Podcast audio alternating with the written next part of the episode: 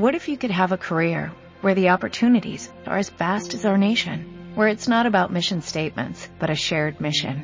At U.S. Customs and Border Protection, we go beyond to protect more than borders, from ship to shore, air to ground, cities to local communities. CBP agents and officers are keeping people safe. Join U.S. Customs and Border Protection and go beyond for something far greater than yourself. Learn more at cbp.gov/careers. Si vos no te acostumbras a las malas costumbres, esta es tu radio. FM Los Jardales, 1049. Una muy buena costumbre.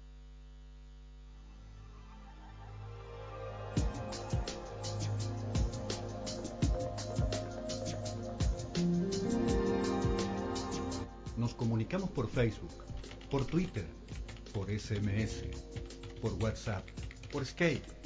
Ahora lo hacemos por radio. Chat privado con la licenciada Marta Giralt. Un espacio para pensar, reflexionar, compartir ideas, pensamientos y muy buena música. Bienvenidos. Bienvenidos.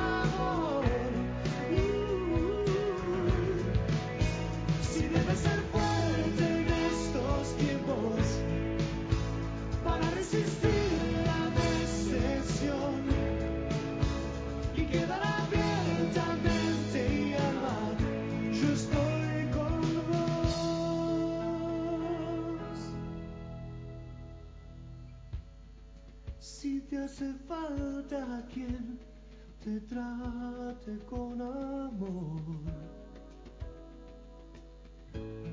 Si no tenés a quien brindar tu corazón,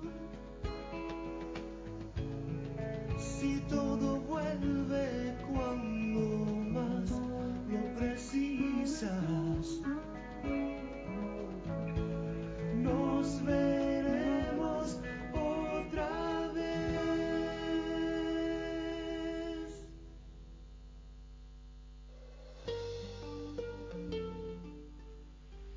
Buenas tardes. Hoy con otro programa de chat privado.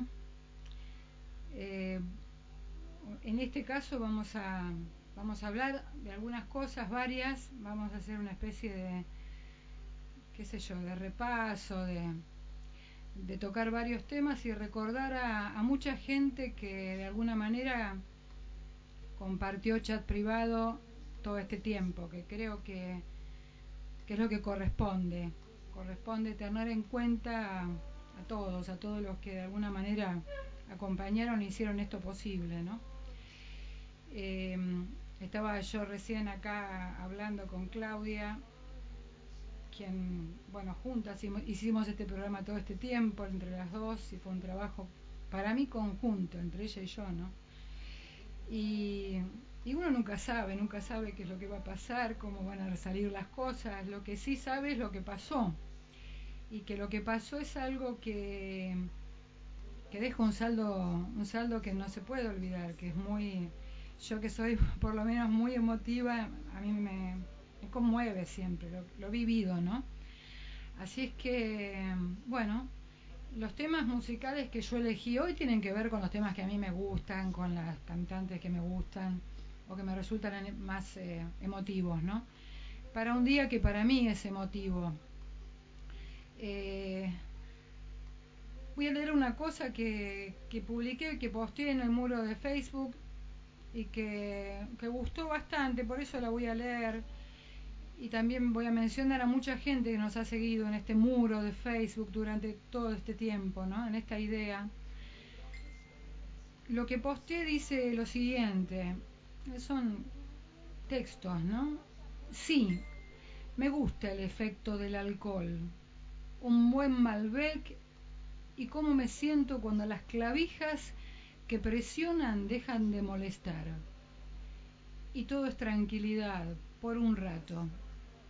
Una birra, negra por supuesto, como negros fueron los cigarrillos que fumé treinta y pico de años. Negra la música más maravillosa del mundo. Sí, me gusta sentir que puedo dejar el orden impuesto y disfrutar del mío, que es un desorden para cualquier observador concreto y real, salvo que me ame y mientras me ama. No apoyo los paliativos, pero el dolor y la ansiedad arrecian. Cuando las cosas me han ido muy mal, he debido estar sobria. No se puede una relajar en medio de la más puta oscuridad. Ahora ya estoy bien, por eso me permito darme permisos. Perder la cordura es el mayor de ellos. La cordura ha sido muy severa conmigo.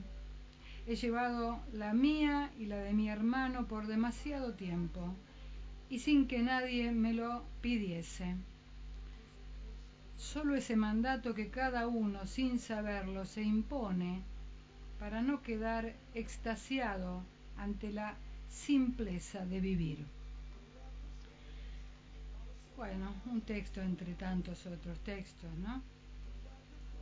Eh, quiero mencionar acá toda la gente que puso un me gusta en este texto, esta vez que lo posteé, ¿no?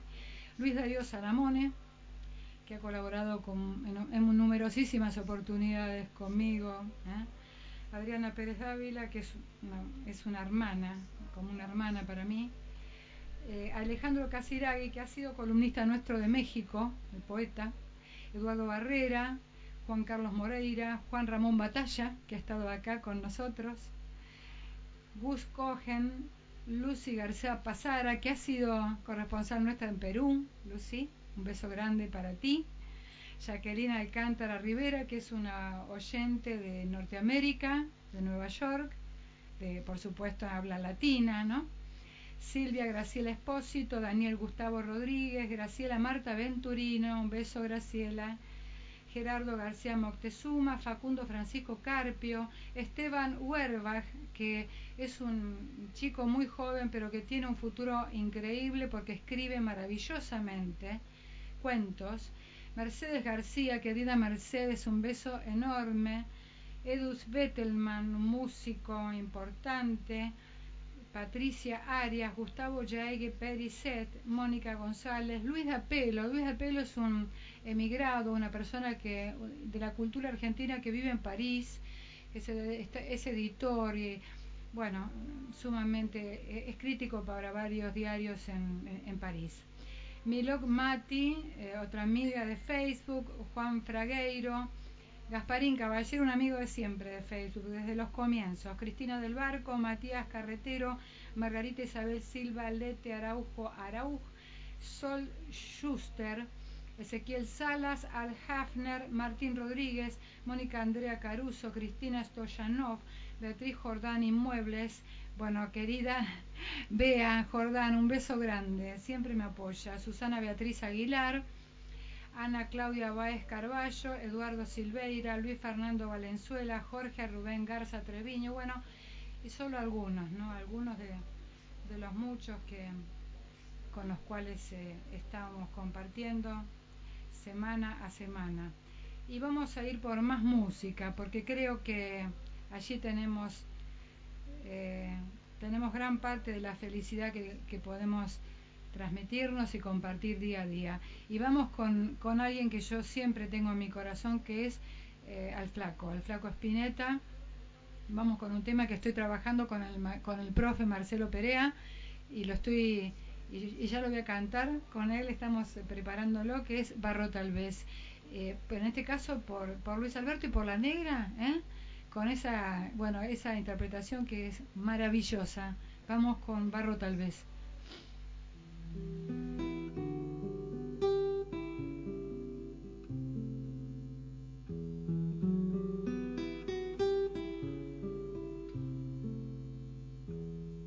Si no canto lo que siento, me voy a morir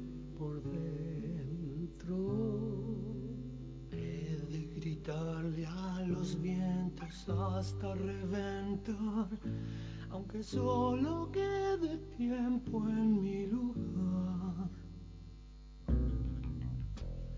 Si quiero, me toco el alma, pues mi carne ya no es nada.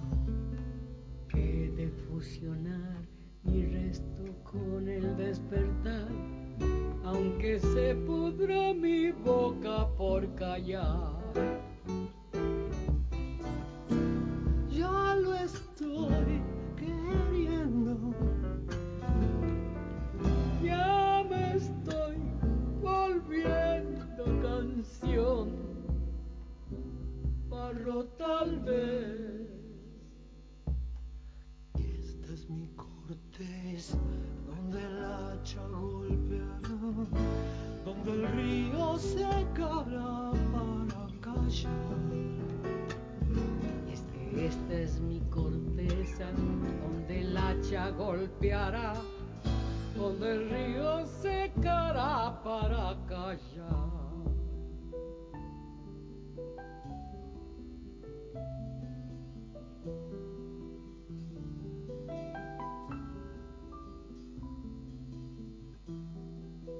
Apuran los momentos.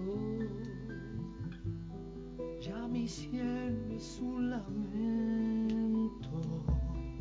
Mi cerebro escupe al final del historial, el comienzo que tal vez reemprenderá.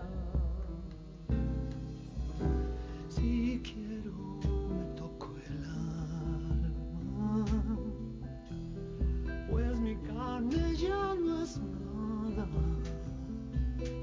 he de fusionar mi resto con el despertar que se pudra mi boca por callar.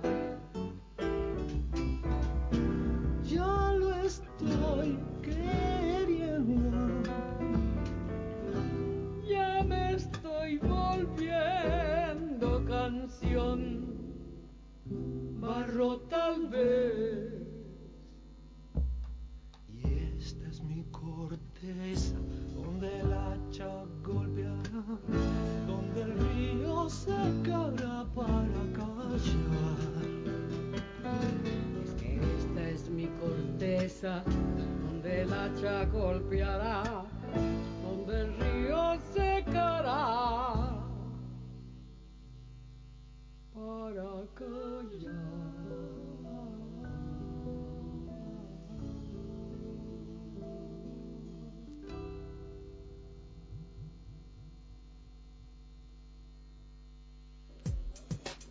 Si fuera una reunión de café donde hay muchos temas por charlar. Esto es Chat Privado con la licenciada Marta Girard.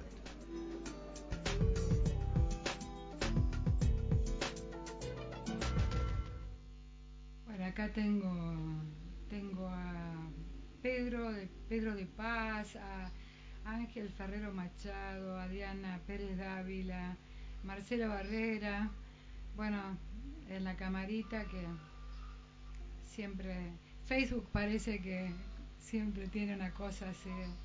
Vamos a, sacarlo de, la página porque si no hace, hace, ¿cómo se llama? Acople, ¿no es cierto? Bueno, eh, yo, yo además de una de las, de las personas a las que quiero agradecer en especial eh, muchas cosas compartidas y su apoyo es a Marcela Barrera. Marcela Barrera, que es una, querida vecina, amiga de los Cardales, que además eh, ha cumplido funciones a mi criterio de manera impecable, tanto en la sala de primeros auxilios como en el hospital de Capilla. Hemos trabajado juntas cuando yo estaba en el Servicio de Protección de Derechos y siempre bien, siempre con, con todo el apoyo de ella. Y trabajamos en un grupo, nuestro grupo de descenso, y la verdad es que es una persona impecable, que siempre ha dado lo mejor de sí, siempre ha compartido todas mis, y, me ha acompañado en todos mis, emprendimientos, así es que gracias Marcela, la verdad que todo mi cariño. Eh, Yuyo Ceballos, eh, un beso para vos, me está diciendo que le está viendo el video. Eh, en fin, todo, todo esto suma. Yo quería hacer un pequeño paneo por algunas cosas. Este, Tengo acá la página de Evox, que es la página donde yo subo. He subido todos los programas de chat privado y allí están, o sea, seguirán estando allí porque están a disposición de los que quieran escucharlos y, y bueno, son tanto de, de la FM de los Cardales como míos, ¿no? Así es que estoy viendo y recorriendo programas, por ejemplo, como No hay dos sin tres, que lo hicimos con Edgardo Goller, ¿eh? otro sobre adicciones, que fue sobre obesidad. Y me estoy acordando un programa muy interesante que fue del año pasado, que fue Oblivión, el olvido, y que se basó en una cuestión que yo quiero recordar y por ahí, no sé si me estará escuchando o lo escuchará, pero un amigo mío querido, eh, Pablo Perel, Pablo en su momento, cuando empecé a hacer este programa de radio, en los primeros meses, yo estaba muy preocupada porque programaba mucho y escribía y demás, y hacía una sola hora para colmo. Entonces Pablo un día me dice, pará, vos tenés que hacer una cosa muy simple, en vez de hacerte tanto lío, hacé el doble de tiempo y vas a ver cómo te relajas un poco. Al principio me pareció muy loco esto, porque digo, ¿cómo voy a hacer el doble si me lleva tanto trabajo hacer una hora? Y bueno, lo hice. Así que Pablo Perel, para vos también, muchísimas gracias porque este Oblivión también salió de vos y te lo dediqué a vos. Así es que mm, en un momento dado me acuerdo que había algo que yo tenía que olvidar, algunas cosas que había que dejar atrás y vos simplemente me mandaste un tema de Piazzolla y, eso, esa fue tu respuesta. Y a buen entendedor, pocas palabras. Así es que uno, otro de los programas, ¿no? El olvido. Eh, otro fue sobre los sentidos. Y en ese programa contamos, creo que con la presencia de Marcela Distacio, de la pintora que no más acá, creo que el lunes, no me quiero equivocar, lo voy a cotejar en un ratito mientras escuchamos música. Marcela Distacio está presentando eh, en la Universidad de, Ciencias Económicas está presentando su muestra, una muestra de arte. Y yo lo que les sugiero, o sea, no les sugiero, yo les, les conmino a que no, no se la pierdan, porque realmente todo lo que hace Marcela es, eh, es sumamente hecho con el corazón, con toda la el arte que ella tiene. Se llama La Ofrenda de Marcela Distacio en UCEMA, Galería de Arte, Universidad del SEMA Texto de Cynthia Campbell Marcher. Inauguración el jueves primero de marzo. Inaugura Marcelita a las seis y media. En la calle Reconquista al 775, segundo subsuelo. Así es que no se lo pierdan, no, no, eso no, no se lo perdonarán. Aparte realmente, Marcela es una persona, cuando yo presenté a Morodio en Quetzal, allá en Capital, donde muy poca gente, yo digo, bueno, ¿quién va a estar allá? Y allá estaba Marcela, ¿eh? Y se fue especialmente para, para, para hacer acto de presencia, acompañarme en algo que era para mí muy importante. Así como estuvo también Cristina Wargon, ¿eh? Gracias Cristina Wargon por, por esa, ese don de gentes, esa generosidad. Otra cosa, Cristina Wargon, a quien seguramente yo lo sé les he contado muchas veces, eh, además de haber hecho una entrevista que hemos subido acá con ella, eh, está haciendo en este momento un taller. Un taller que, bueno, quizás muchos no van a la capital, pero los que van a la capital y tengan ganas de hacer algo divertido, algo interesante, Cristina Vargon está haciendo un taller con Leo Duer. Leo Duer es una persona que salió al aire acá, hablando sobre una obra de teatro que él está haciendo en San Telmo sobre el casamiento de Gardel. Él es un cantante de tangos, director, abogado, es un polifacético personaje. Y bueno, les cuento, lo que están haciendo ambos, ellos dicen, nuestro lema es, después del sexo, nada más divertido que el humor y todo aquel que ríe puede hacer reír. Eso es lo que proponen Cristina Wargon y Leo Duer utilizando como marco teórico a Freud, a Bergson, y con los instrumentos del pensamiento lateral y la tormenta de ideas, el torbellino de ideas, la propuesta es enseñar a hacer humor. Este taller, que es la quinta vez que se dicta, ha incorporado este año a Leo Duer, autor, actor, director de teatro, que se hará cargo de la parte práctica. Intentaremos entre todos construir desde un chiste a un texto de humor y ponerlo en acción no es necesario que los alumnos tengan ningún entrenamiento previo. Para cada uno habrá algo y para todos risas. ¿eh? Destinado a cualquier persona interesada en el humor y su forma de creación, oral, escrita y actuada. ¿Qué requisitos tiene? Ganas de reír. Duración del curso, un cuatrimestre, un sábado a la semana, con un break.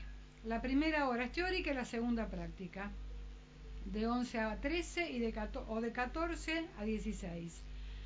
Bueno, eh, yo les digo que se comuniquen directamente con Cristina Wargon, c wargon, así todo seguido, cwargon.gmail.com y eh, la dirección donde se lleva a cabo el taller es en Serrano 587 en Cava. Así que la verdad es que también les aclaro, yo voy a hacer este curso, lo voy a hacer porque me encanta, aparte me combinaron ambos, cuando dije voy a compartir, ¿qué compartir? Vení, me dijeron. Así que allá voy a estar. Si tienen ganas, bueno, nos encontraremos. Cristina Wargon, eh, realmente todo lo que hace es valioso, vale la pena. Y bueno, eh, entre otras cosas, una de las cosas que estuve pensando mucho, estuve pensando en esto de qué es lo natural, ¿no? ¿Qué se considera natural cuando uno habla de, de las cosas, de la naturaleza de las cosas, ¿no? ¿Y esto por qué se me ocurrió? Porque estuve leyendo algo acerca de un filósofo de filósofo de la antigüedad que es un que es Tito Lucrecio Caro, que uno de sus textos más importantes se llamó así, traducido, ¿no? Rerum Natura, que es de la naturaleza de las cosas. Entonces él habla, él hace un desarrollo acá muy importante que, que vamos a estar quizás en un ratito, después de que escuchemos un tema musical, describiendo un poco en qué consiste este texto de, este pensador Tito Lucrecio Caro. Es llamativo porque este hombre, pensemos que este hombre hace un, es, quien después va a hacer una, un abordaje de Epicuro muy interesante. Este hombre nada menos que va a hacer una, una valoración del erotismo y de la, de la, de la sexualidad por sobre el enamoramiento. va a ser un desarrollo de este tipo. Después vamos a ver un poquitito de esto, pero yo me quedé pensando, como tantas otras veces, siempre que tomo un texto de ahí, yo empiezo a desprenderme hacia otras cosas. ¿no? Empecé a pensar qué es esto de lo natural y por qué uno siempre está pensando que las cosas son naturales, porque ¿de dónde sale esta naturalización de las cosas? Yo la verdad es que creo en la desnaturalización, creo que cada logro que estamos teniendo en la sociedad actual tiene mucho que ver con esto de dejar atrás cierta naturalización que nos ha llevado a perder bastante en humanidad, a perder bastante en valores y en determinadas cosas, acostumbrarnos a cosas a las que no debiéramos acostumbrarnos, ¿no? Pero bueno, es mi opinión, nadie tiene por qué tomarla más que como una cuestión mía pero eh, me parece que traer a pensadores de este tipo y ayudan porque no es, la, no es el pensamiento de mi modesta persona, sino que son pensamientos que han sido trabajados largo y tendido, ¿no? Bueno, mientras tanto vamos a ir con otro tema musical. En este caso vamos a traer el número 11, Claudia. Es un cantante que en general yo siempre busco temas cantados en castellano y esto ha sido una cosa mía de, toda la vida, ¿no? Pero yo tengo un especial eh, interés, atracción, una admiración especial por Sting, por este cantante inglés que aparte es un es un dandy, el hombre este, ha tenido actitudes realmente caballerosas o caballerescas y, de, y de gran sentido humano ha apoyado mucho eh, a nuestros eh, derechos humanos en la Argentina todas las veces que, ha podido y que ha estado en nuestro país, que han sido numerosas. Yo creo que viene casi todos los años. Ama la Argentina. Y bueno, uno de los temas es Moon Over Bourbon, que es habla del Borbón, de la, de la luna y el Borbón. Y es un tema que creo que fue parte de una serie, de una miniserie, bastante violento el, el, el vídeo de YouTube, ¿no? Pero yo los invito a verlo en YouTube porque es interesante. Eh, un tema musical interpretado por Sting nunca deja de ser algo digno de ser escuchado. Así es que vamos para, para escucharte Sting. Ojalá nos estuvieses escuchando. Allá vamos. faces as they pass beneath the pale lamplight. I've no choice but to follow that call.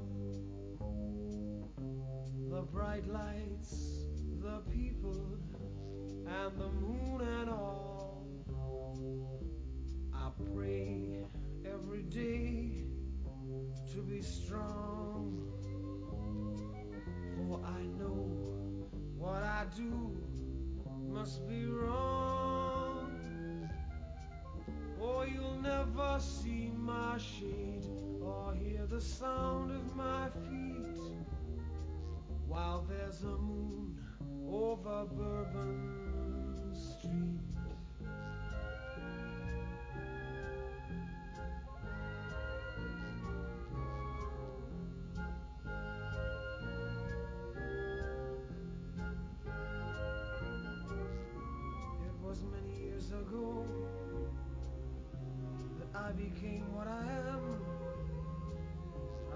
trapped in this life like an innocent lamb. Now I can never show my face at noon, and you'll only see me walking by the light of the moon. The brim of my hat hides the eye of a beast, of the face of a sinner, but the hands of a priest. Oh, you'll never see my shade or hear the sound of my feet. While there's a moon over Bourbon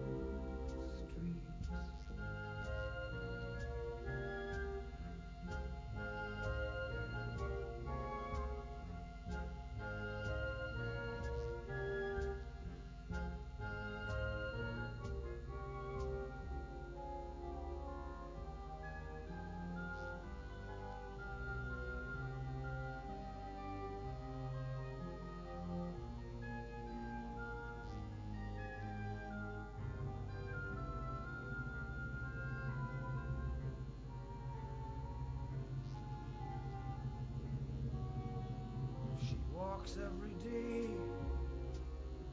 through the streets of New Orleans. She's innocent and young,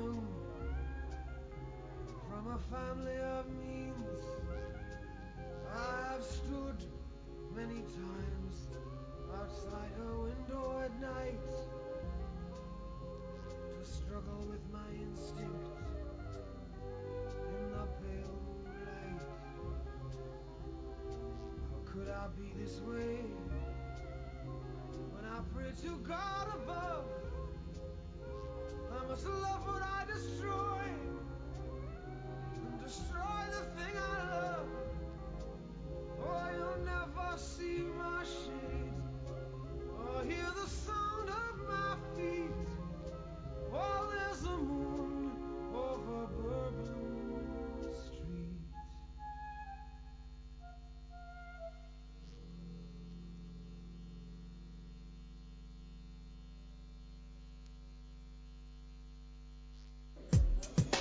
Como si fuera una reunión de café donde hay muchos temas por charlar.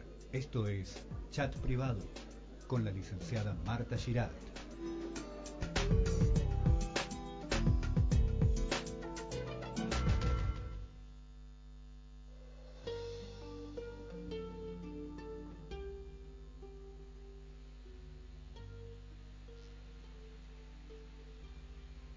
Bueno, estábamos hablando antes de, empezar con esta con esta música que este tema de Sting que, que realmente habrán apreciado que es maravilloso.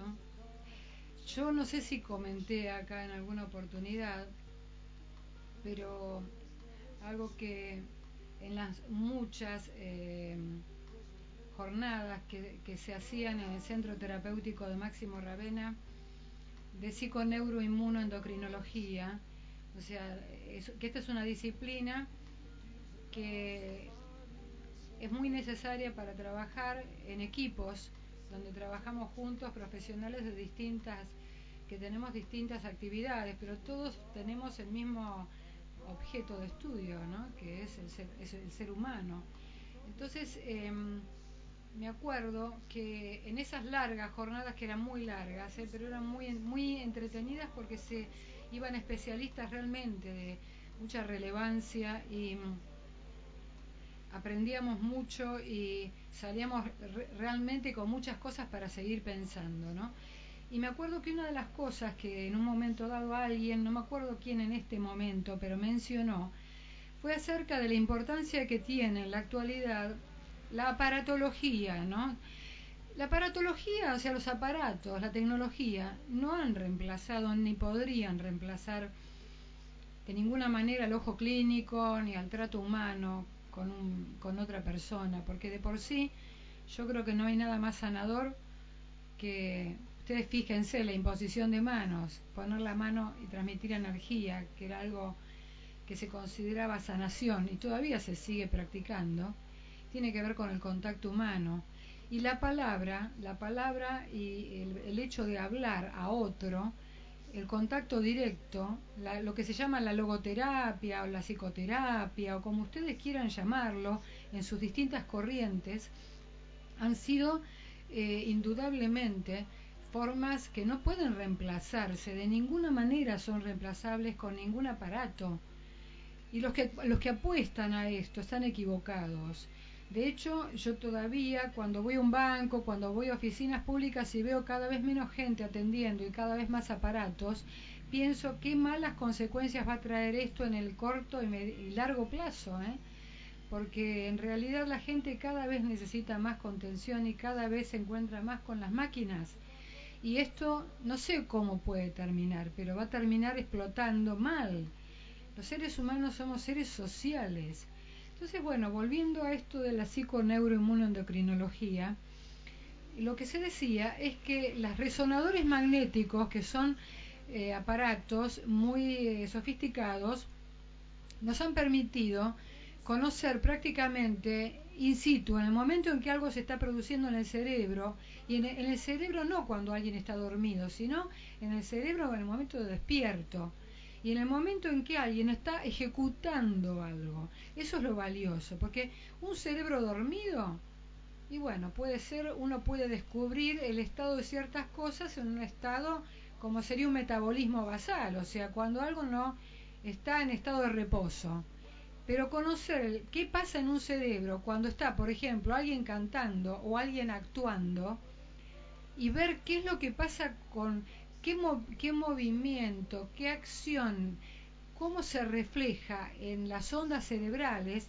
en un mapeo, en colores, que es lo que nos muestra un resonador magnético, la verdad que esto es impresionante. Bueno, esto se llevó a cabo con Sting, por ejemplo mientras él cantaba un tema, se lo hizo eh, cantar dentro de un resonador magnético. Bueno, él, era increíble porque lo que se descubrió es que el cerebro de Sting no era igual al cerebro de, muchos de nosotros.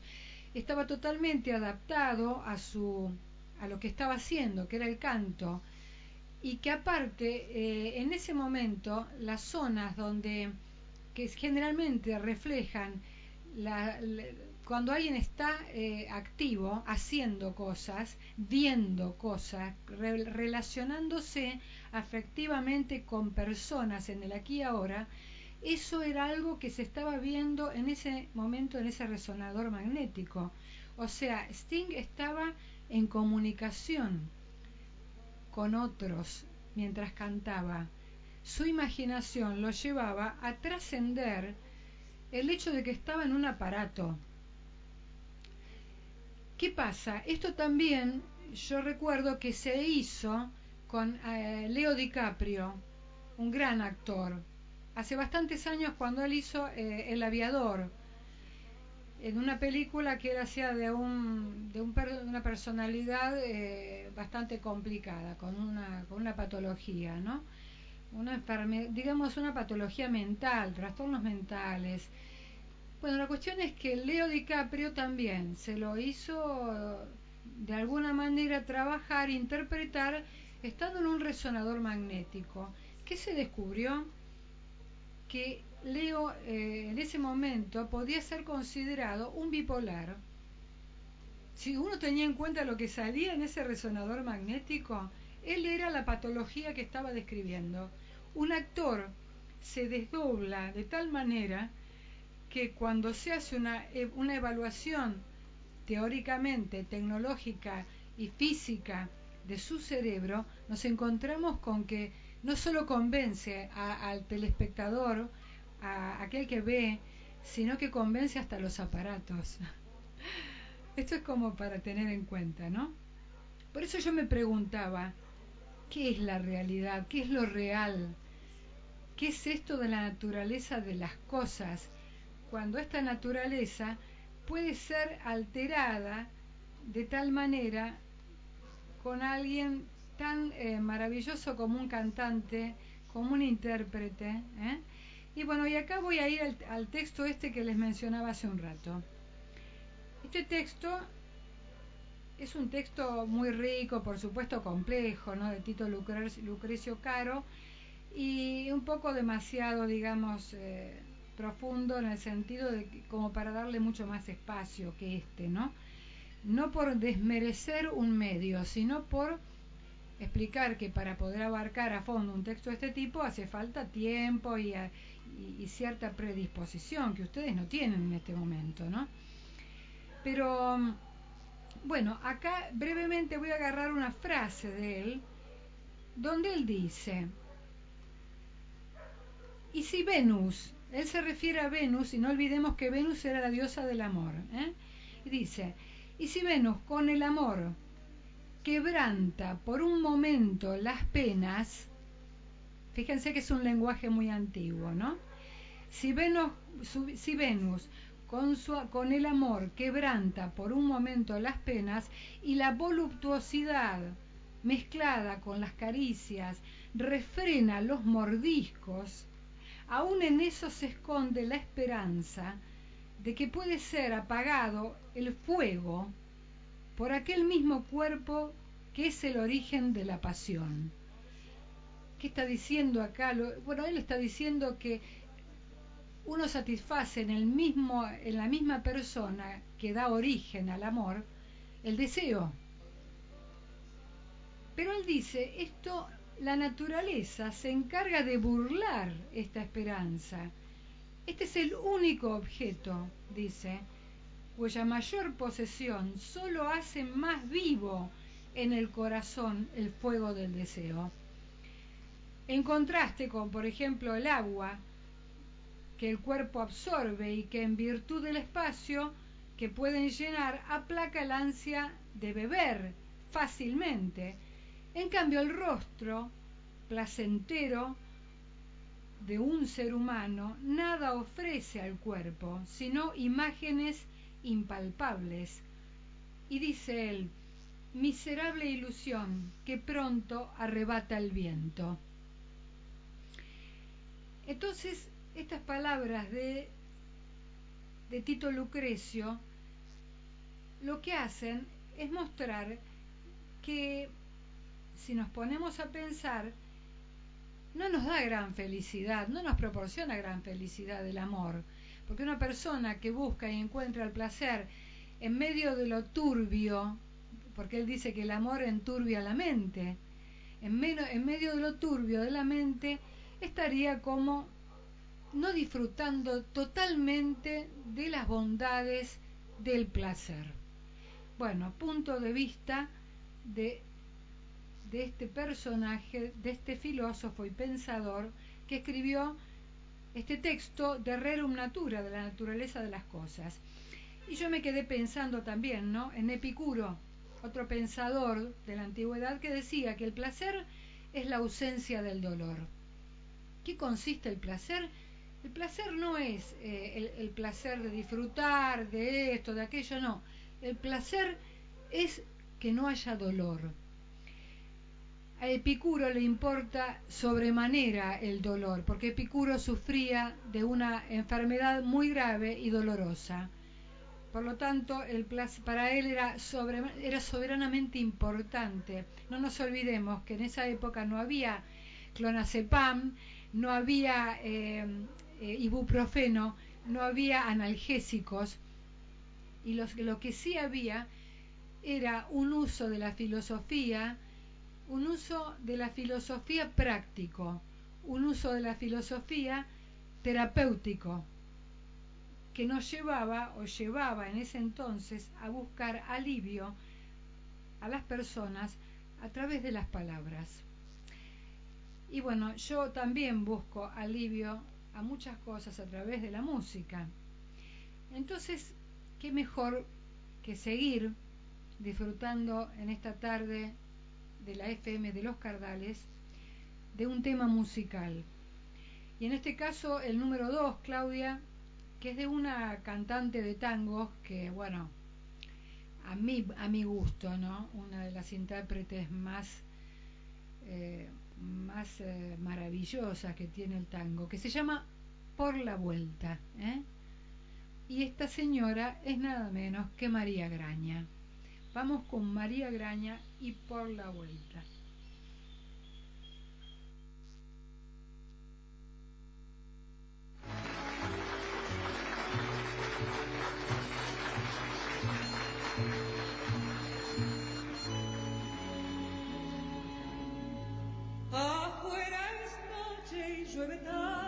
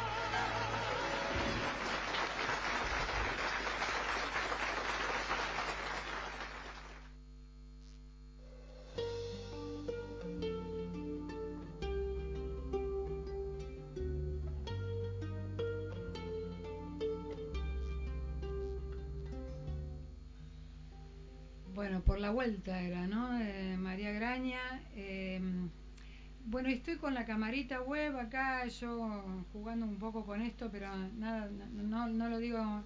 O sea, la palabra juego para mí tiene un sentido muy importante, ¿no? Quiero aclararlo, porque por ahí si no suena como algo menor.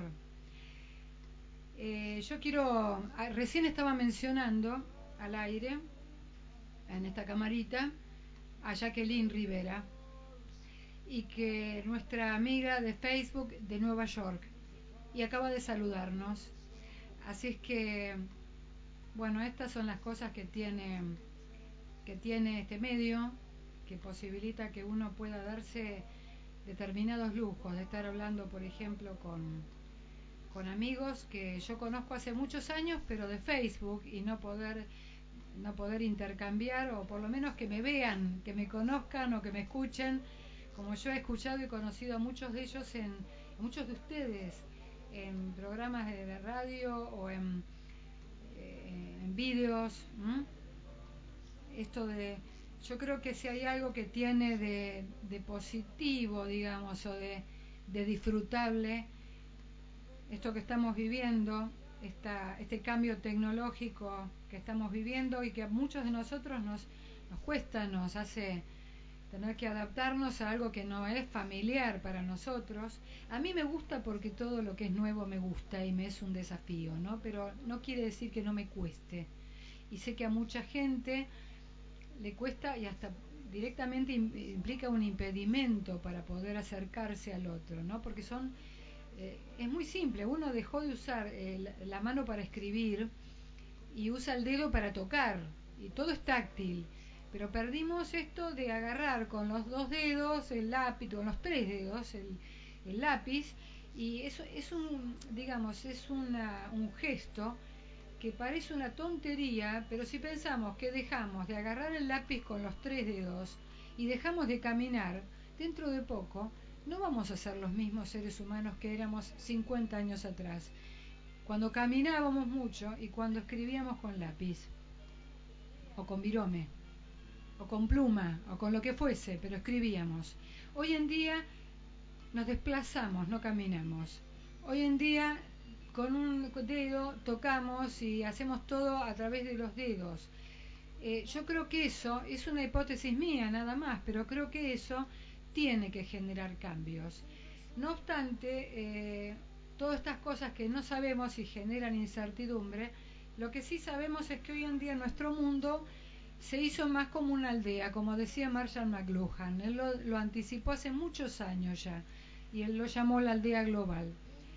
Y así es, hoy estamos con, con vos, querida Jacqueline, y un beso enorme y, y, de tantos años de compartir cosas, inclusive me estoy acordando, Jacqueline Alcántara Rivera, en un momento dado estaba atravesando una, uno de tantos, eh, ¿cómo se llaman estos, eh, estos temporales en Estados Unidos? Eh, que son eh, terremotos, no, son eh, huracanes. Bueno, estos huracanes, por la zona tectónica que tiene la base de Estados Unidos, estaba en medio de un huracán. Y, yo me acuerdo que estaba yo con mi celular y todos, muchos amigos de ella, y ella pidiendo, estaba en medio del terremoto, del huracán, contando que estaba con miedo y horrorizada y sin luz y solamente con su celular. Y a distancia hicimos como pudimos para acompañarla y la verdad que la sensación fue muy extraña, porque de esto hace siete años atrás, no hace el tiempo que uno ya está acostumbrado a que puede estar, qué sé yo, a través de Facebook y en medio de, del, qué sé yo, del Tíbet, ¿no? No digo meditación porque eso es imposible, pero, pero sí eh, esto en ese momento era impensable. Así es que disfrutemos, no naturalicemos los medios, porque nos va a hacer que perdamos el valor que tienen y todo lo rico que nos están proporcionando. Este programa, si eh, ha tenido algo de valor, ha sido aprovechar lo mejor que yo he podido y lo mejor que se me ha brindado los medios. Los medios de el Facebook, el celular, el WhatsApp, eh, todo eso, el ensamble de todo eso, el chat, eh, la comunicación, que se posibilita a través, cada vez más a través de los medios, ¿no? La palabra mediático a veces también se considera una mala palabra. Yo creo que las palabras, como decía Fontana Rosa, no son pasibles de ningún tipo de juicio, de, juicio moral. ¿eh? En todo caso, las malas no existen. los juicios tendrían que ser para los malos actos o para los actos punibles, para los actos delictivos, pero no para las palabras. No hay ni objetos malos ni palabras malas. Cuando a mí viene un paciente y me pregunta si tal cosa hace mal comer tal cosa, si esto es malo para comer o si esto es malo para tomar, yo digo, no, no hay cosas malas para comer o para tomar, salvo que sean veneno. Hay cosas que a uno le hacen mal o a uno le hacen bien. Y también así hay palabras que no son ni malas ni buenas, sino que Está mal que uno se mande una puteada refiriéndose a la investidura de un presidente. Eso está mal, porque es signo de mala educación. Hay formas y hay lugares para expresar las ideas. ¿eh? Yo creo que a eso, esa es mi forma de ver las cosas. Ojo, acá siempre yo he sido muy cauta en expresar que se trata de mi punto de vista. Las palabras no son ni malas ni buenas. La palabra mediático siempre ha sido tomada, así como la palabra política, no sé por qué, como malas palabras. En realidad no son malas palabras, generalmente se hace muy, muy mal la política. Y como se ha hecho mal la política, se le echa la culpa a la palabra política de lo mal hecha, de lo mal llevada a cabo de esta palabra, que en realidad es lo único, la, política es el arte de lo posible, la política es la posibilidad de, llegar a acuerdos humanos que no sean la violencia y el sometimiento. Entonces, ¿por qué hablar de la política como de una mala práctica? ¿Por qué hablar de lo mediático como de algo malo? Cuando lo mediático, el medio, es lo que nos posibilita controlar. Sin los medios eh, periodísticos, sin los medios de comunicación, no tendríamos hoy en día la forma de controlar muchas cosas de las que estamos viviendo. ¿Cuál es el problema? Y bueno, hay que ponerse, hay que hacerse cargo, hay que leer, hay que ver, hay que dejar de estar pegados como a un chupete o a una mamadera, a un solo medio, hay que aprender a cortar y tomar otro y a, disfrutar. ¿Saben lo que es disfrute? Es, probar frutas diversas, diversificar los frutos. Eso es el disfrute. Es muy diferente a, a la adicción, que es cuando uno todo el tiempo está con lo mismo. ¿eh? Y bueno, eh, esto viene a cuento de que no está mal que, disfrutemos de lo que tenemos en este siglo XXI, que sigue siendo un cambalache, pero que cuenta con algunas herramientas como el Google, que es el oráculo moderno, y que antes no teníamos. Antes teníamos que irnos a una biblioteca que por ahí muchos podíamos visitar, pero otros no. Este mundo que sin ser muy democrático y para algunas cosas presta como, tiene como herramientas más cercanas, ¿no? Vuelvo a, a lo que estaba comentando acerca de este filósofo Epicuro, este filósofo que también ha tenido bastante mala prensa, por eso no es muy conocido, y se lo conocía como aquel que solo hace una especie de alabanza del placer a Epicuro. El epicureísmo era como eso, como visto desde ese lugar. En realidad Epicuro lo que hacía era tratar de manera práctica todo lo que tuviese que ver con el trabajo por sobre el, dolor. Y lo que él buscaba era la fórmula de la felicidad. Fíjense ustedes que de alguna manera Epicuro era muy moderno, porque hoy en día los libros de autoayuda, que están tan de moda y son número uno en las ventas en las librerías. Y en lo personal no creo que le hayan ayudado mucho la vida a nadie, pero sí ayudan a reflexionar cosas. ¿eh? Creo que Epicuro ha sido uno de los antecesores ¿eh? al, pretender tener eh, la filosofía como una forma práctica de abordar esto que sería tratar de ser felices. ¿eh? Tener un objetivo concreto, que es la felicidad. Así que bueno, ¿por qué no? Eh? ¿Por qué desdeñar, eh, por ejemplo, el abordaje de un filósofo como Epicuro? Y vamos a seguir, vamos a seguir con música hoy en, en nuestro último programa, por lo menos por esta temporada de chat privado. Y vamos a ir con un tema, el número 13, quiero aclarar que el número 13 para mí es un número, además de ser un número muy importante para la gente que estudia la cábala, es muy importante eh, porque a pesar de que los norteamericanos lo consideran como un número de mala suerte, entonces por ejemplo los edificios no tienen piso 13, los aviones no tienen número 13 y ellos directamente sacaron el 13, porque, porque son así de concretos, digamos, ¿no? Pero en realidad el 13 esto está vinculado a los 13, a los 12 discípulos que estaban con Jesús la noche de la última cena. El 13 es un número de suerte, un número muy importante eh, para la cábala, por ejemplo. Bueno, el número 13 de la lista de música que hoy elegí es un tema de John Lennon, otro de los grandes, que se llama Stand By Me. Permanece conmigo, sigue conmigo. ¿eh?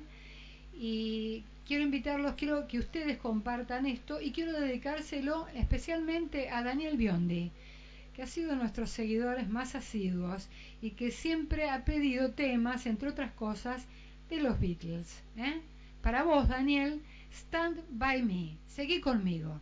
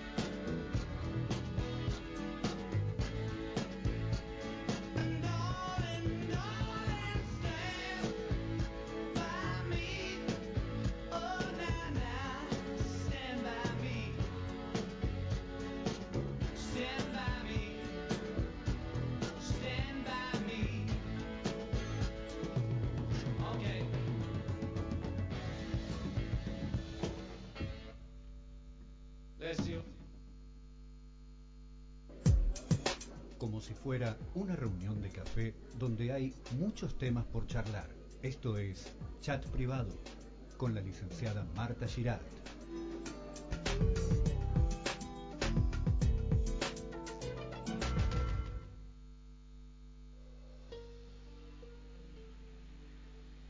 Bueno, eh, acá estoy viendo, bueno, muchos mensajes, eh, mensajes por la camarita web eh, que yo he estado, he estado contestando a Mirta Traviesas, que es una poeta y que tiene un programa radial también. Así es que beso mucho, un gran abrazo a Mirta. Espero pronto estar por allí, pero no sé, están las cosas están complicadas a nivel de, de poder hacer viajes, ¿no? Este año tenemos eh, tenemos muy cara la nafta, tenemos dificultades para trasladarnos. Eh, pero bueno, ya vendrán tiempos mejores en que nos podremos juntar más y compartir y disfrutar de esto que nos gusta tanto a muchos, que es, eh, por ejemplo, la poesía, ¿no? Eh, y bueno, y estaba acá mirando programas que hemos hecho, como por ejemplo este que fue sobre si es más económico comer mal que comer bien, que fue un programa un programa con Ezequiel López Batista, con un nutricionista que es amigo mío. Eh, un programa que tuvo mucha audiencia realmente. Yo a través de de Evox tengo la posibilidad de, tener un conteo, una estadística realmente acerca de, de la audiencia de los programas, ¿no? que yo voy subiendo por lo menos a la nube. Y realmente ha sido, ha sido un programa muy eh, que ha traído mucho a la gente porque evidentemente uno tiene el criterio que se demostró ese día claramente que era erróneo, tiene el criterio de que comer eh, bien es más caro que comer mal. Y lo que pasa es que en realidad falta educación alimentaria, que es otra cosa.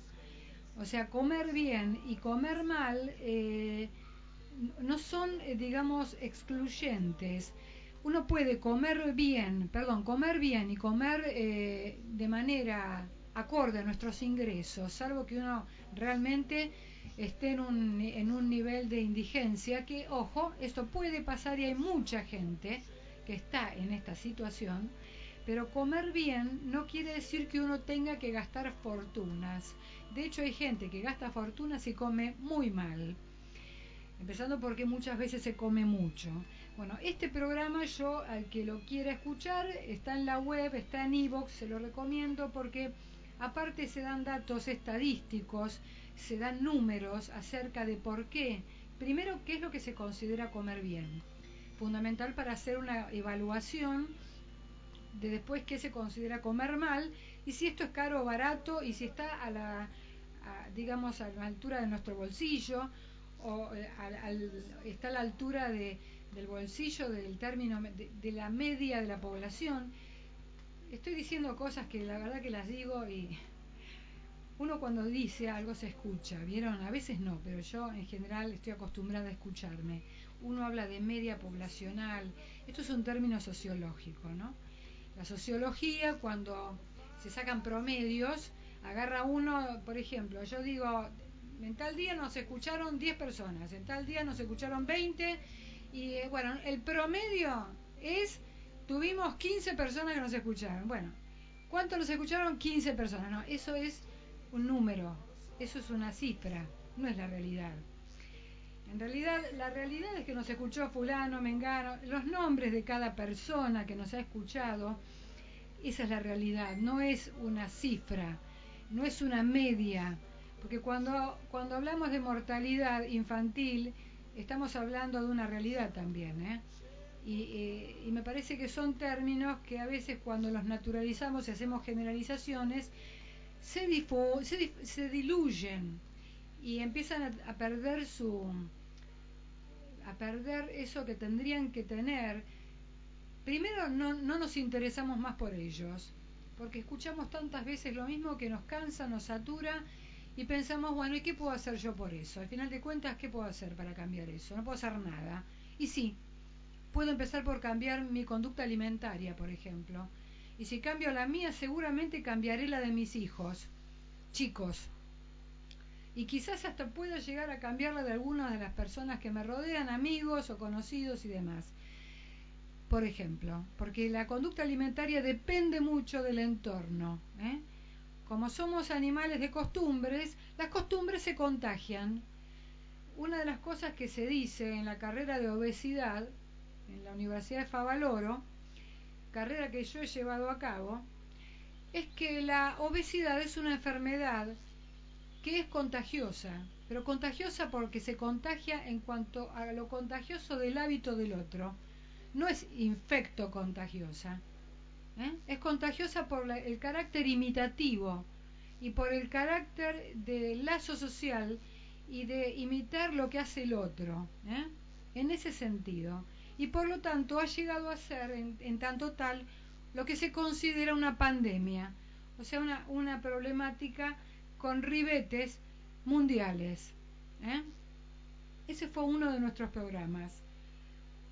Después otros de nuestros programas tengo que agradecer a otra grande que hace poco nos saludó y que es Eda Díaz, la señora Eda Díaz, que me recibió en su casa. Eda, un beso enorme a vos, un beso enorme a tu marido, a Salvador Macari, que en realidad fue el que me acercó. Salvador, ellos se casaron hace poco tiempo y fue el que me presentó a Eda. La fui a, los, fui a visitar en su casa, pasé una mañana y, y, bueno, conocí a una persona, no solo a una actriz que ya la conocía como actriz, sino a un ser humano especial, con, con una calidad fuera de serie, con con una humanidad, con una tendencia a respetar a todas las personas con sus diferencias y con ese humor que tiene ella que es increíble, ¿no?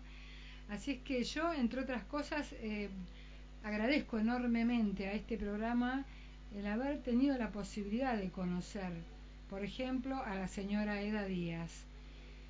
Em, y bueno, en ese momento me acuerdo que hablamos justamente del humor, ¿no es cierto? De la importancia del humor.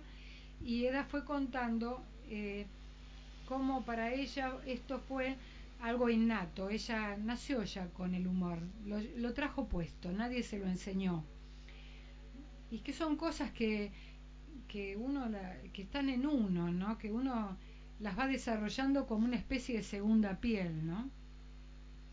Después, eh, quiero, no, quiero dejar a nadie fuera. Eh, otro, otro señor al que conocí, entrevisté y a quien aprendí a, aprender, a apreciar y a querer es el señor Bernardo Baraj.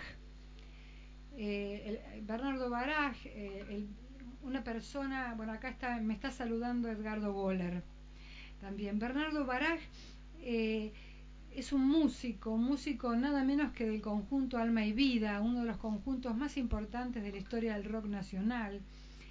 Y, bueno, eh, Bernardo Baraj, yo me acuerdo que llegué a su casa, primero le pedí por Facebook que si podía hacerle una entrevista para un programa de la FM de los Cardales que él no sabía ni dónde quedaba. Me recibió en su estudio eh, yo llegué sin batería en mi celular, yo o sea, grababa el programa con mi celular. O sea que él hizo toda una serie de enchufes y de cosas para que yo pudiese cargar mientras grababa. Y allí me enteré de su historia porque me la contó. Él es un hombre bastante bastante cerrado, o sea, no es un hombre que le sea fácil comunicarse, por eso tiene las características de, un músico, ¿no? Él se expresa con la música y es un grande, pero le cuesta hablar de él. Y realmente las cosas que me dijo me quedaron muy grabadas porque fueron desde la confidencialidad. Si bien no me dijo, no pasa, eh, hay secreto profesional en esto, ¿eh? pero yo viví eso como, lo viví como esto de, estoy siendo confidente de cosas muy privadas mías y muy íntimas. Y por eso, desde ese momento, aprecié mucho más, no solo como lo apreciaba antes como un grande, del saxo y hoy en día del tango y en ese momento del rock nacional, sino como un gran ser, ser humano, a Bernardo Baraj. Eh, esa entrevista se llamó Resiliencia y yo los invito también a ir a Evox y escucharla porque, porque Bernardo Baraj es un resiliente, una persona que hizo de un chico que de 11 años se, encontró con la necesidad de trabajar para mantener a su mamá, porque bueno, así se dio su vida y no solo superó ese desafío, sino que se colocó en los primeros lugares de la música nacional. ¿eh? Así es que resiliencia, un resiliente y un tipo sencillo. ¿eh? que no quiere decir eh, un tipo carente de nada, al contrario, es un tipo con la enorme capacidad de tener sencillez. Em, acá está, me, ha mandado un mensaje Edgardo Goller. A ver qué es. Lo voy a, lo voy a abrir porque, bueno, todas las cosas que provienen de Edgardo Goller siempre tienen alguna cosa, algún valor agregado, ¿no? Quería mencionar que también debo agradecer a Edgardo Goller haber, haberme acompañado em, durante bastante tiempo en, este, en, el programa. Eh, lo hicimos juntos, de hecho para mí fue un programa de los dos durante varios meses hacíamos un sketch juntos, habíamos hecho un personaje, yo era Alicia y él era Roberto, y representábamos distintas formas de, ver la vida y, debatíamos y nos enojábamos y hasta peleábamos, ¿no? Y hasta salimos peleando del, programa varias veces. Eh, acá hay algo que me mandó Edgardo y que se, se llama carretón para transportar o mini pala y que está en, un lugar que lo pueden buscar en Mercado Libre, creo que es. ¿eh? Carretón para transportar o mini pala. Así se llama lo que me acaba de mandar. Me pidió que, que lo, lo publicase en Facebook. Yo lo estoy compartiendo con ustedes y lo voy a publicar en mi muro. Bueno, gracias Edgardo Boller. Eh, yo sé que las cosas en este momento, para vos como para como para tantas otras personas, como para mí misma, tampoco lo puedo negar, porque es una realidad. Nos está costando mucho poder eh, cumplir con, con lo necesario, poder pagar nuestros gastos, nuestras pequeñas, nuestros pequeños gustos, nuestras pequeñas cosas. Edgardo está en un momento en el cual eh, la fábrica donde él trabaja eh, cerró momentáneamente sus puertas y les dijo, bueno, habrá que ver, es por ahora, no es definitivo, pero bueno, esta es la realidad que estamos viviendo a diario, ¿no? Entonces, eh, mi solidaridad con, con todos, con Edgardo y todos sus compañeros y la gente que trabaja con él.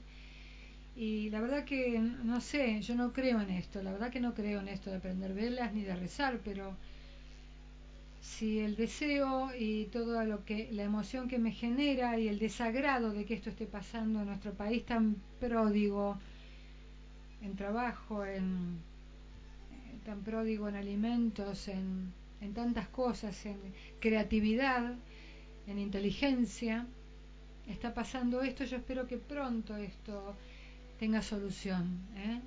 porque, porque me duele mucho. Así que bueno, seguimos, seguimos con la música, señores, para no entrar en un tono lacrimógeno que no suma para nada. Y vamos en este caso, vamos a ver qué, qué por, por, qué vamos. Vamos por un, por un tema de, de John Manuel Serrat, el número 7. Este tema, yo quiero decir, lo he dicho muchas veces, yo soy una admiradora fanática de Serrat desde que era adolescente desde que vino la primera vez, a rato tenía 25 años, y yo tenía creo que 13, algo así. Y lo corrí por la calle cuando él salía del teatro ópera y él iba en un auto.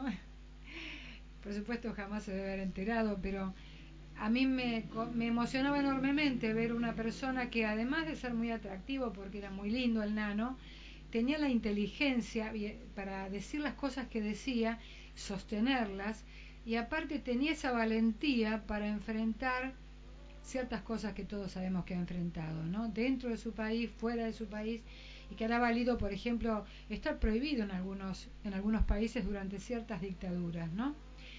Dictaduras, dictablandas y cosas por el estilo.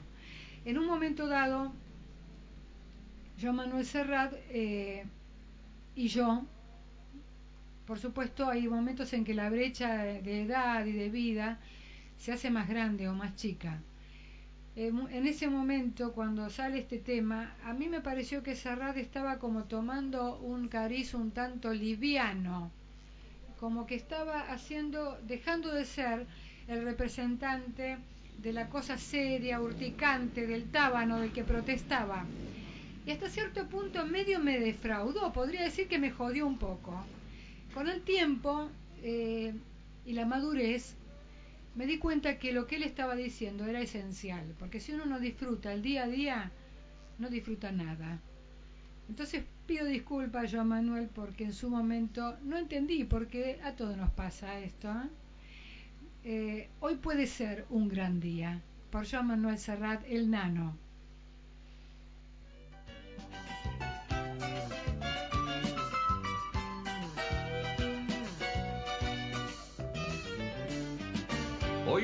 Ser un gran día, plantéatelo así.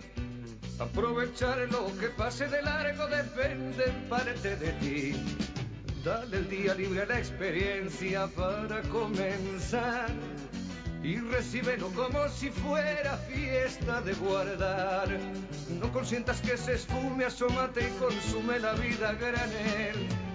Hoy puede ser un gran día, duro con él.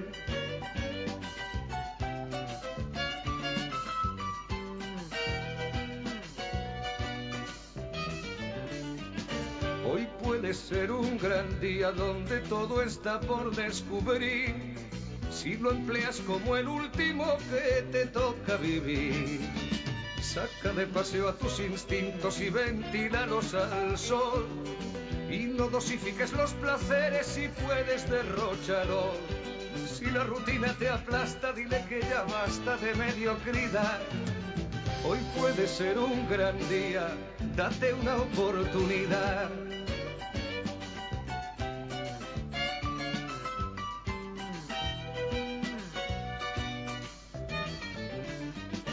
Hoy puede ser un gran día imposible de recuperar. Un ejemplar único no lo dejes escapar. Que todo cuanto te rodea lo han puesto para ti. No lo mires desde la ventana y siéntate al festín. Pelea por lo que quieres y no desesperes si algo no anda bien. Hoy puede ser un gran día y mañana también.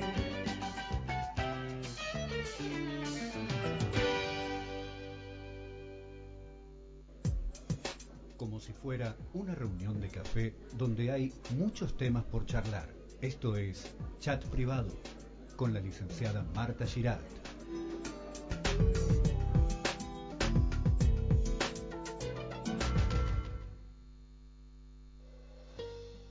Hoy puede ser un gran día, duro con él, así como dice el nano, ¿eh? Duro con él, o sea, no hay que no hay que aflojar, eso es lo que dice el nano. Me parece que eso es una cosa muy importante para que tengamos en cuenta eh, el día de hoy. El día de hoy eh, hay, que, hay, que, hay que darle con todo, hay que, hay que hacer todo lo que se pueda el día de hoy. No hay que perdonarle una, ¿eh? porque no va a haber otro día de hoy. Habrá otros días, pero no otro día de hoy. Gracias eh, Barbie Friedman, un beso grande, nena linda, por estar siempre allí, por acompañarme. Eh, bueno, siguen saludos por acá, por la cámara de Face. Eh, yo sigo recorriendo, recorriendo, bueno, uno de mis personajes, ustedes lo saben porque me lo han escuchado nombrar mucho, de mis personajes que yo eh, más eh, es como que más me atraen y que me parece más interesante de, los que yo he entrevistado es el señor Jorge Schulheim. Bueno, el señor Jorge Schulheim, eh, que hace poco tuvo el honor de, de homenajear a su esposa, Lia Yelen, que tuvo un gran premio en Londres acerca de una obra que ella está haciendo con textos de Shakespeare, pero llevados a un nivel eh, público, a un nivel, eh, digamos, acces- accesible. ¿eh? Porque no todo lo que es bueno tiene que ser para unos pocos. Lo que sí hay que tratar de, tener, estar atento, de qué cosas vale la pena escuchar, ver, apreciar.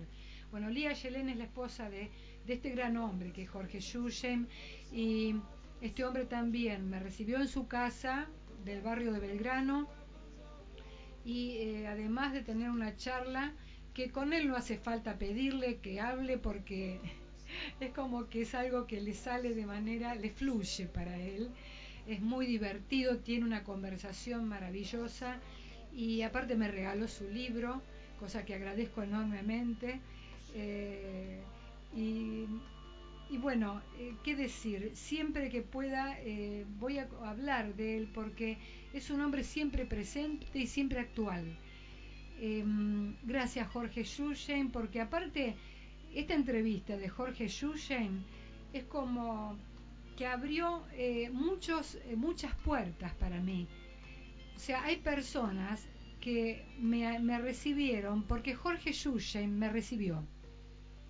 Y esto lo tengo que decir, porque no decirlo sería no reconocer una realidad. Y a mí me gusta decir las cosas que, que veo y aquellas de las cuales me doy cuenta, ¿no? Eh, el hecho de que Jorge Yuya me haya subido en su muro la entrevista que yo le hice, hizo que, eh, qué sé yo, muchos otros periodistas, músicos, eh, me, me, diesen bola, para decirlo mal y pronto. ¿eh? Eh, entonces, ¿cómo no estar agradecida a un grande que por ser tan grande, no por eso deja de darle bola a alguien que tiene la inquietud de conocerlo? Así que gracias Jorge Yuyen. Una entrevista que en sí se llamó Utopía, porque estaba hablando él, entre otras cosas, de la época del Ditela, del mayo francés, todas cosas que de las cuales él formó parte, no del mayo francés, por supuesto, pero sí del Ditela. Él era muy jovencito, ¿eh? no quiero tampoco llamarlo viejo a Jorge, sino que él conoció y hablaba de, las minas del Ditela, de los culos del Ditela, y todas esas cosas que las decía con todo, con las palabras que tiene que decirse, con las palabras justas.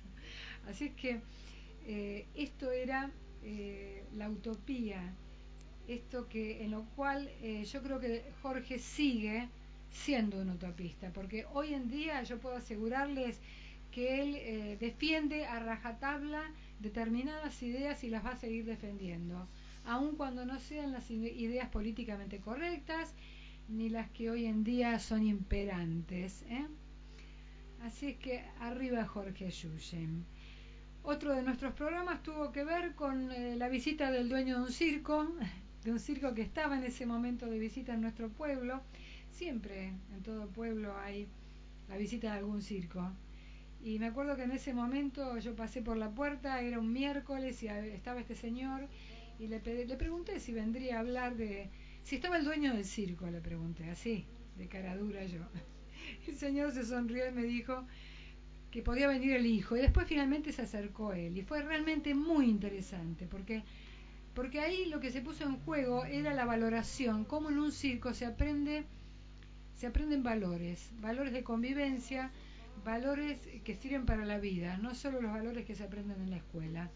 El circo es una gran familia. Y también aprendí, cosa que yo no sabía, ¿eh? y eso que he estado muy ligada al tema del teatro, pero aprendí que los grandes actores han ido a practicar al circo, han ido a estudiar al circo, porque lógicamente en el circo no hay espaldas, o sea, no hay un atrás que no, no, se nos ve, en el circo se ve desde todos lados. O sea que el que actúa tiene que aprender a que lo pueden ver desde atrás, desde adelante, desde los costados.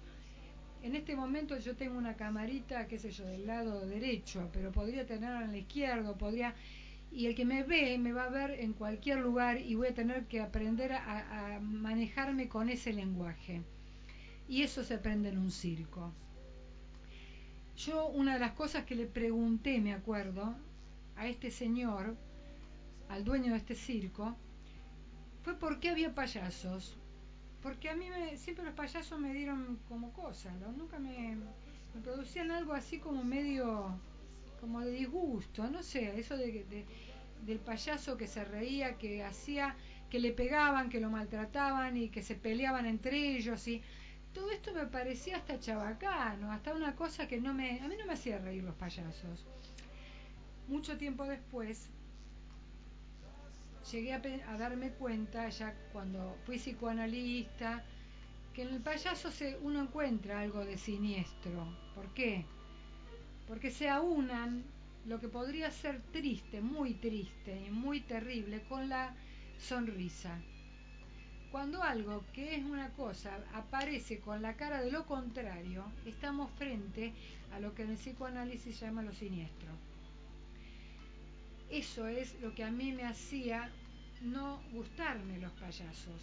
Pero él me dio una explicación muy clara y me dijo que como en el circo había, a ellos no les gusta trabajar, no trabajaban originalmente con red, en el circo originalmente se trabajaba en el trapecio, se hacían números de acrobacia eh, muy jugados, donde se corría, la, uno, digamos, corría riesgos de muerte todo el tiempo. No es como hoy en día que por ahí se ponen redes abajo, uno se cae, bueno, agarra una red y punto. Sigue con otro número. No. El circo es la historia, eh, eh, bueno, el, arriba el, telón, eh, la historia debe continuar, ¿no? La, el escenario hay que correr al que se cayó y hay que seguir. ¿Y qué se hacía para hacer eso? Si alguien se caía y tenía un accidente, venía un payaso y con el humor trataba de disiparse el clima de enorme tensión que generaba esta adrenalina que la gente iba a buscar al circo. Porque, ojo, no podemos que se llamó Back to Black, o sea, volver al negro, volver volver a lo negro, a la muerte, a lo oscuro, a lo aquello que tiene que ver con el morbo también, ¿eh? no es, es un poco más de lo mismo aquello de lo que disfrutamos, a lo que gozamos. Amy Winehouse, una de las grandes voces negras en una mujer blanca.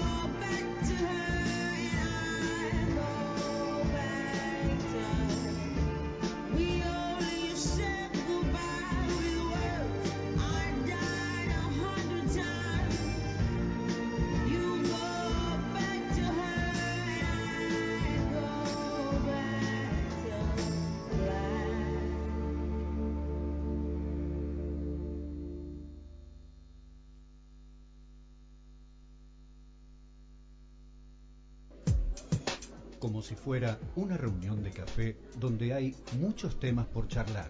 Esto es Chat Privado con la licenciada Marta Girard.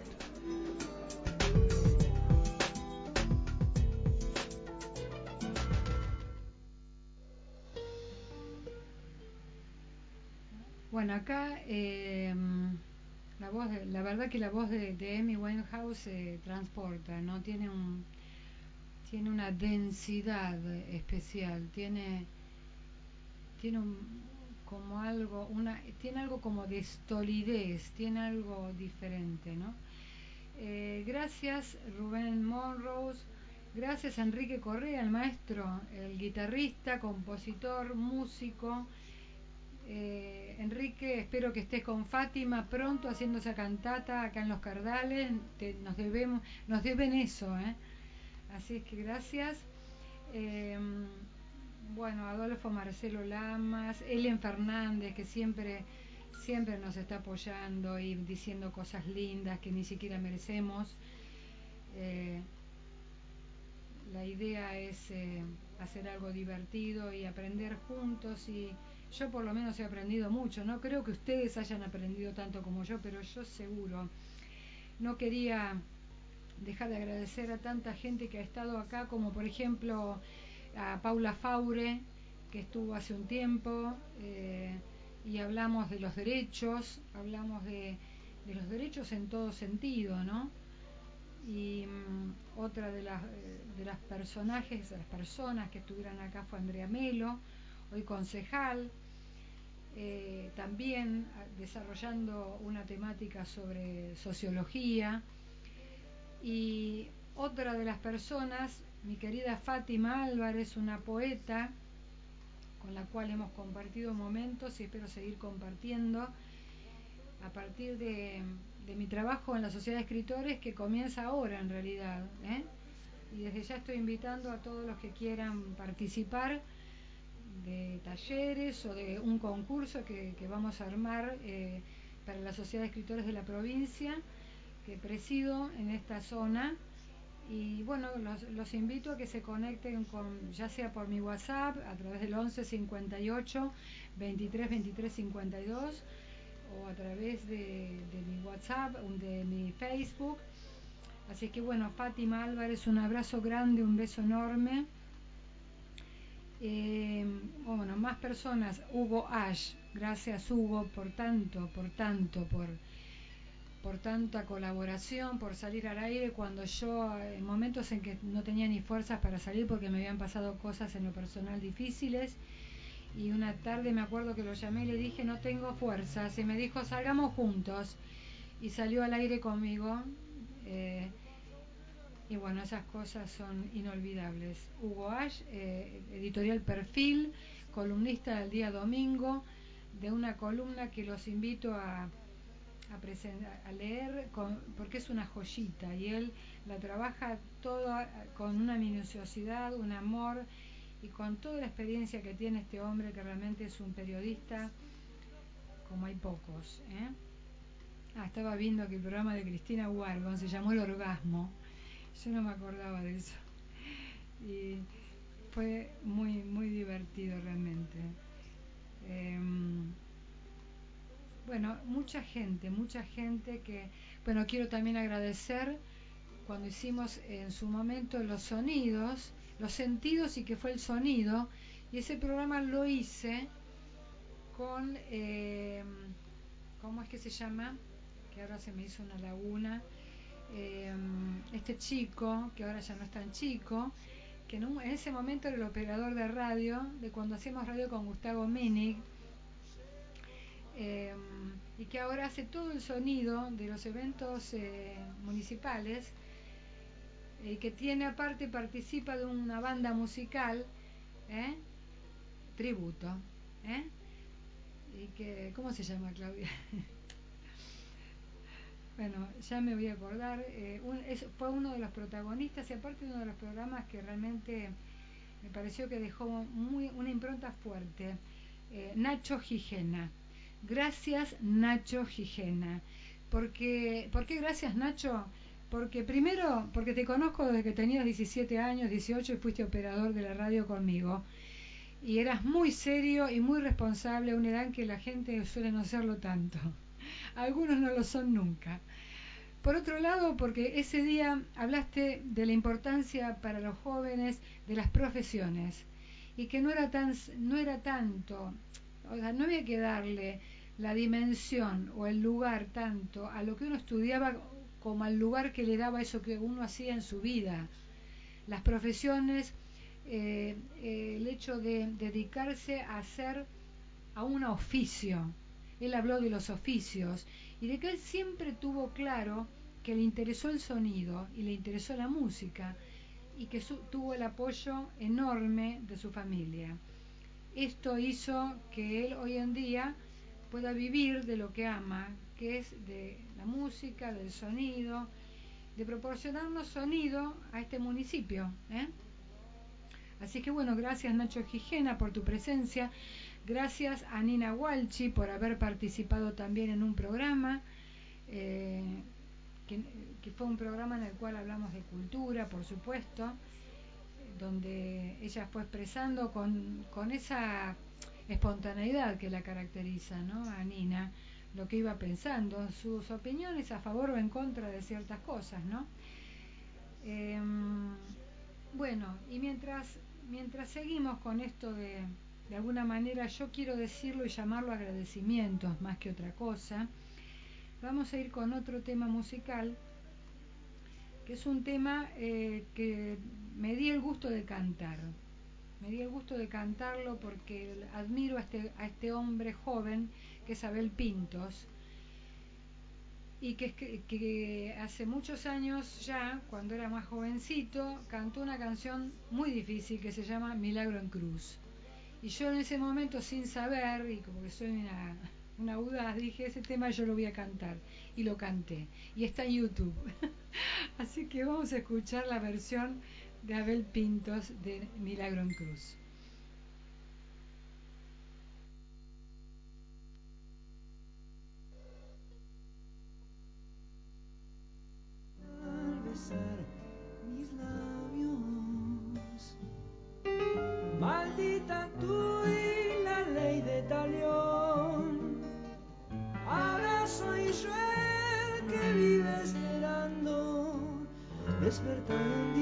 Sentirte mía sin final, saber que no estoy soñando,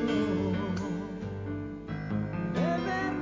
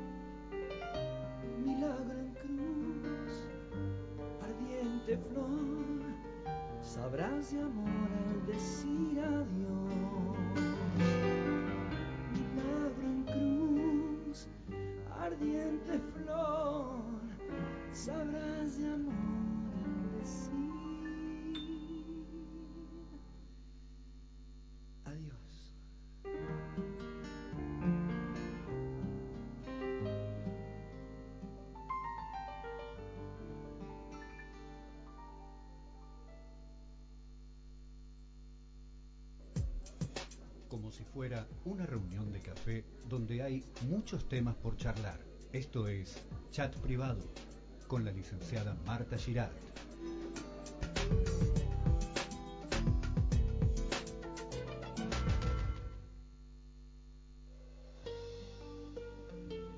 Sabrás de amor al decir adiós, ¿no? Un tema hermosísimo, con una interpretación muy difícil. Eh, estaba volviendo a esta especie de paneo que estoy haciendo de los programas que hemos tenido en chat privado. Agradezco a Gaby Cardoso con un programa sobre la sinestesia, un fenómeno especial que, que algunas personas, eh, digo- yo diría que de al- algunas personas tienen esa virtud de poder tener sentidos múltiples que captan a la vez. Y esto es lo que le pasa a Gaby Cardoso y por eso es una persona tan creativa, aunque le ha costado poder, a- poder llegar a convivir con esto, ¿no? Así es que bueno, gracias Gaby por haber compartido conmigo esto y no solo esto, también otras cosas como la presentación de Amor Odio acá en Los Cardales. Eh, también, bueno, Olga Warner con su con, eh, esto que decíamos, esta entrevista que, que le hice acerca de la, la visita del Papa Francisco en ese momento a Chile. Y Olga Warner, si tengo que decir algo de ella, es que tampoco la conocía en persona. Es una, periodista como pocas en cuanto a lo seria. Eh, obligarla a decir algo a Olga Warner es imposible. Ella jamás sale de la objetividad sus puntos de vista son sostenidos con, con las fuentes que ella tiene y mm, es totalmente eh, profesional en lo que hace y muy generosa. Realmente una de las periodistas más creíbles y confiables que he conocido. Gracias Olga Warnat. Eh, estaba viendo también, a ver, eh, recorriendo, ¿no? Este, Hi- Hicimos una, un chat privado que se llamó El amor y la destrucción. Después otro fue, eh, a ver, estoy tratando de, hacer un recorrido para que no me quede, sobre todo la, gente que estuvo de visita, ¿eh? No quiero quedar, quedar mal con nadie, no quiero dejar de reconocer, bueno, a Eda ya la, la mencionamos. Bueno, por ejemplo, me estaba olvidando del pollo Mactas. Pollo Mactas es un músico, es un locutor de radio. Estuve él, yo estuve en su programa radial en Radio Papa Francisco. Cuando él hacía su programa, él me entrevistó a mí al aire y después cuando terminó su programa yo lo entrevisté a él para, para, para esta radio, para este FM.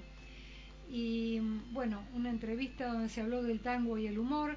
Él fue de, de aquellos que trabajaron con, con Ale Dolina, con Alejandro Dolina, y fue uno de los panelistas de Alejandro Dolina. Cuenta su experiencia al respecto.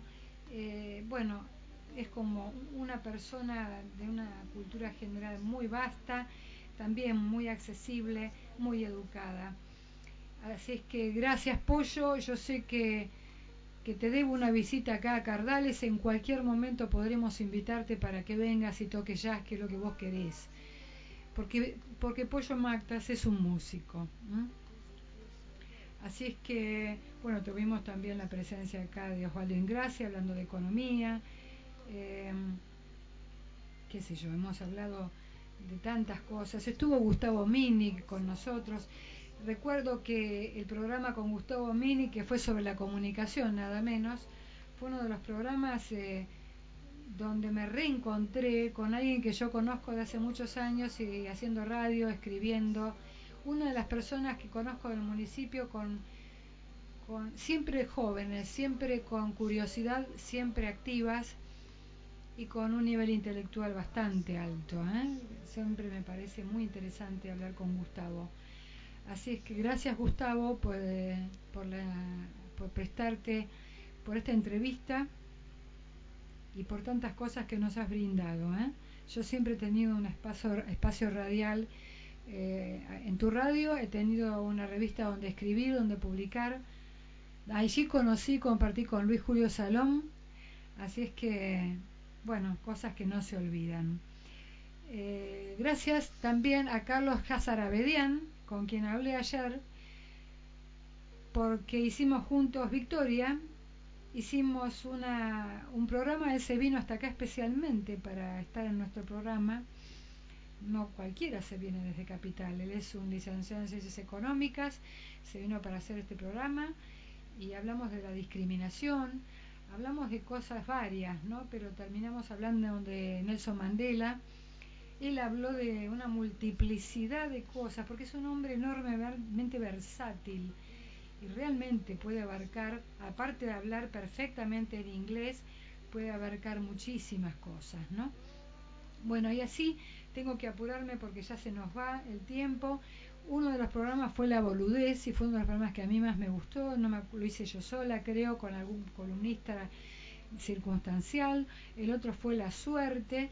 En otro programa eh, contamos con la presencia de la escritora Mónica López, que es una escritora de cuentos infantiles, a quien yo quiero mucho. Mónica, un gran beso, un gran cariño para vos. Em, eh, hablamos sobre el grupo, sobre el ego, sobre vínculos tóxicos, sobre el dinero. Y bueno, no quiero dejar, por favor, de agradecer al doctor Charlie Gumbau por su apoyo en todos los programas, desde el primero al último. Eh, Charlie y Claudia estuvieron siempre, siempre eh, ofreciendo colaborar desde la manera que pudiesen, ya sea estando el doctor acá, hablando de estética, o con voucher en algún momento como para compartir con nuestra audiencia. Así es que gracias, gracias por tanto apoyo. Eh, gracias al supermercado, de, lo que nosotros llamamos el supermercado chino, porque también eh, siempre están, han estado conmigo, igual que, que la VERAP. Eh, el apoyo de los comercios es un apoyo fundamental para todos los que hacemos algún emprendimiento, ya sea una revista como fue Pandora, ya sea este programa de radio. Gracias por acompañar, gracias por la compañía. Eh, no me quiero olvidar de nadie, de Tomás, de, bueno, Alejandra, Alejandra Chichente, que siempre los anteojos que llevo puestos son los, los recuperé, no son los últimos, pero son los que, unos que me hizo para salir al aire y cambiar los anteriores que usaba. Siempre he estado en las cámaras web que yo he tenido, siempre salí con los anteojos de óptica de Alejandra.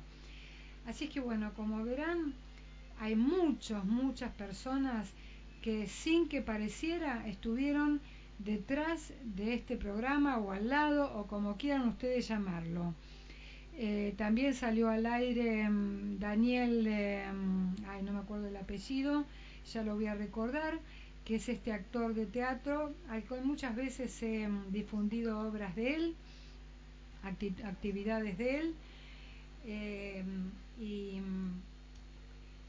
y, y, bueno, estoy viendo a ver de quién, de quién de quién no me quiero olvidar, pero son muchos. Jorge Garaventa, Jorge Garaventa que ha hablado sobre violencia de género, perteneciente a la Asociación de Psicólogos de Buenos Aires, ABBA, a mi amigo Sebastián Chucrán, Sebastián, yo no sé cómo agradecerte, Sebastián, porque no solo que me has abierto las puertas de la Asociación de Psicólogos de Buenos Aires, eh, me has abierto las puertas de tu consultorio, has salido al aire en varios programas míos como columnista, has opinado en mi muro de Facebook.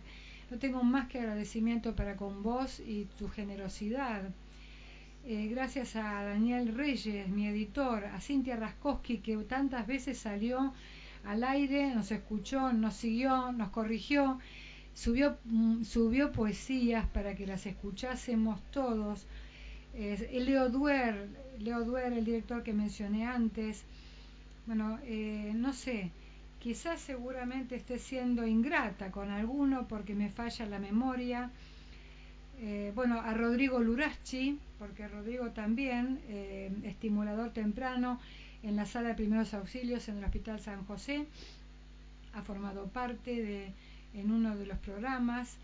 Em, en fin, creo que estoy mencionando a todos, a todos los que los que nos han acompañado, a mi, querida amiga Mónica Revilio, que me ha acompañado en alguna columna también telefónica. Eh, hemos salido eh, y hemos estado al aire durante todos años y medio, yo creo que casi dos años, ¿no es cierto? Así es que bueno, esto no es un hasta adiós, es un hasta siempre, es un hasta luego, y nos vamos a, despedir con un tema musical. No sé, eh, Claudia, en este momento, a ver con cuál sería. Estoy viendo. Elegí vos a ver cuál te gusta. Y, y desde ya, gracias a Claudia, gracias a la FM de los Cardales por este espacio que me permitió eh, hacer todo esto que hoy en día estuve agradeciendo y contando. ¿Mm? ¿Con qué tema nos vamos, Claudia? Vamos entonces con volver a empezar. Los quiero.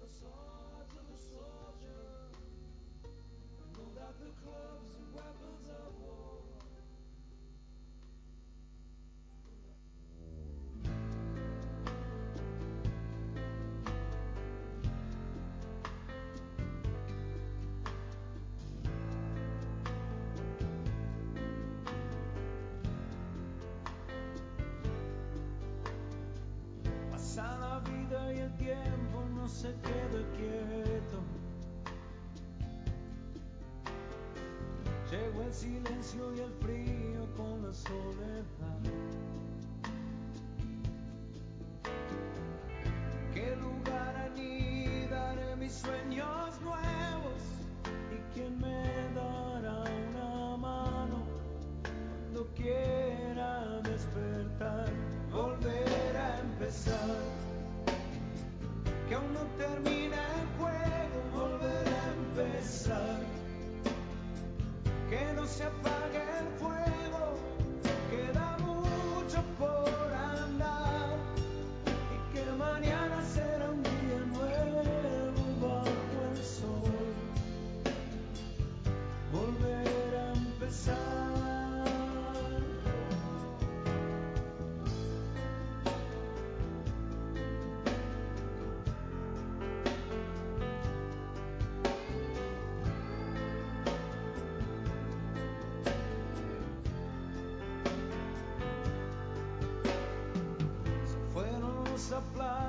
besos y algunos recuerdos. Y el eco de la gloria duerme en un placar. Yo seguiré.